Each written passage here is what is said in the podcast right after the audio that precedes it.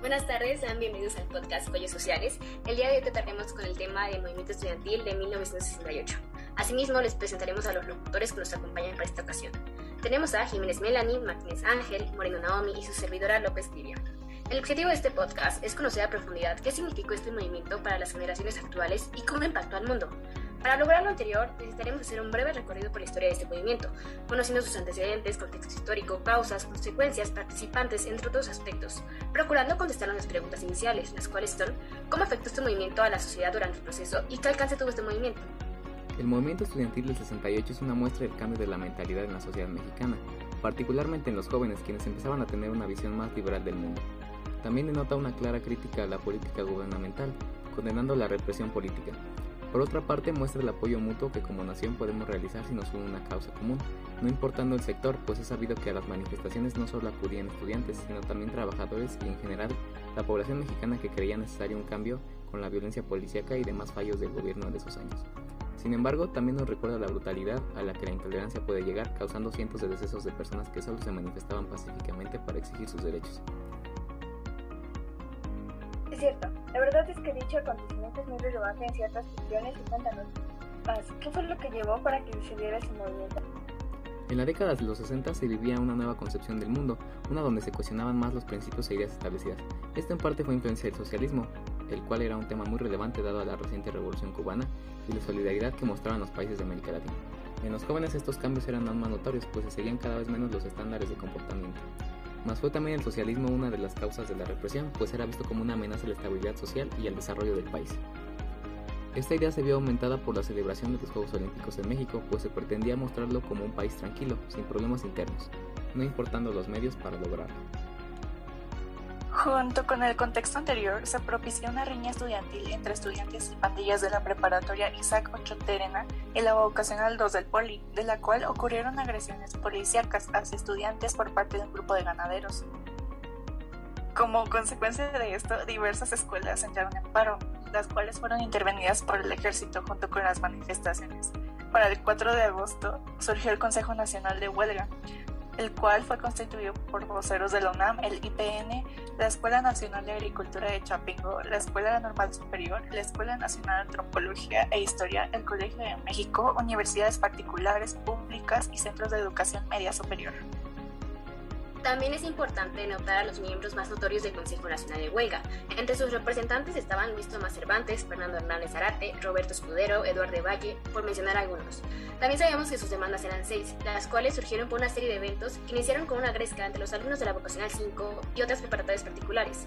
Entre sus demandas estaban la libertad de todos los presos políticos, la derogación del artículo 145 del Código Penal Federal, la desaparición de los cuerpos granaderos, la destitución de jefes policíacos como Luis Cueto o Raúl Mandiolea, por mencionar algunos. La quinta demanda era la indemnización a los familiares de todos los muertos y heridos desde el inicio del conflicto. Y la última, la sexta, el deslindamiento de responsabilidades de los funcionarios culpables de los hechos sangrientos.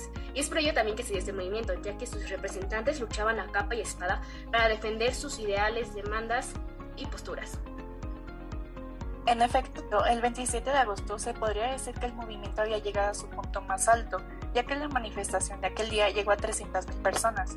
Esta llevaría a un plantón convocado por el representante del CNH, que tendría como propósito llegar a un diálogo directo con Díaz Ordaz para exigir la cancelación de las Olimpiadas, junto con la derogación de los artículos 145 y 145 bis del Código Penal Federal. Para el 13 de septiembre, el CNH convocó a la Marcha del Silencio. Finalmente, el 2 de octubre, el CNH invitó a celebrar un mitin en la Plaza de las Tres Culturas, Tlatelolco, para dirigirse después al casco de Santo Tomás. A las cinco y media de la tarde, cerca de 3.000 personas se encontraban en aquel lugar. Había mujeres, niños y ancianos. Cerca de las 6 de la tarde, el primer orador anunciaba, desde un edificio desde el edificio Chihuahua que la manifestación se cancelaba. Minutos después, un helicóptero lanzó una bengala, desatándose de inmediato una lluvia de balas, iniciada por francotiradores situados en, en lo alto de edificios. Aquella noche se dio la censura de lo ocurrido, con el ocultamiento y destrucción de documentos, encarcelamiento y asesinato de opositores. Solo se oficializó la muerte de 29 personas.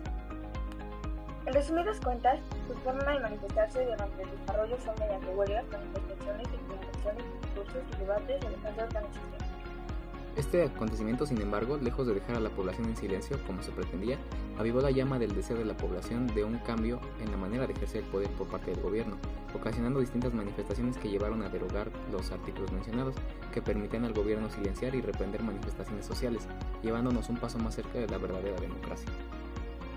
Sin embargo, la celebración de los Juegos Olímpicos del 68 fue muy relacionada con la represión, incluso en ese tiempo, ¿me equivoco?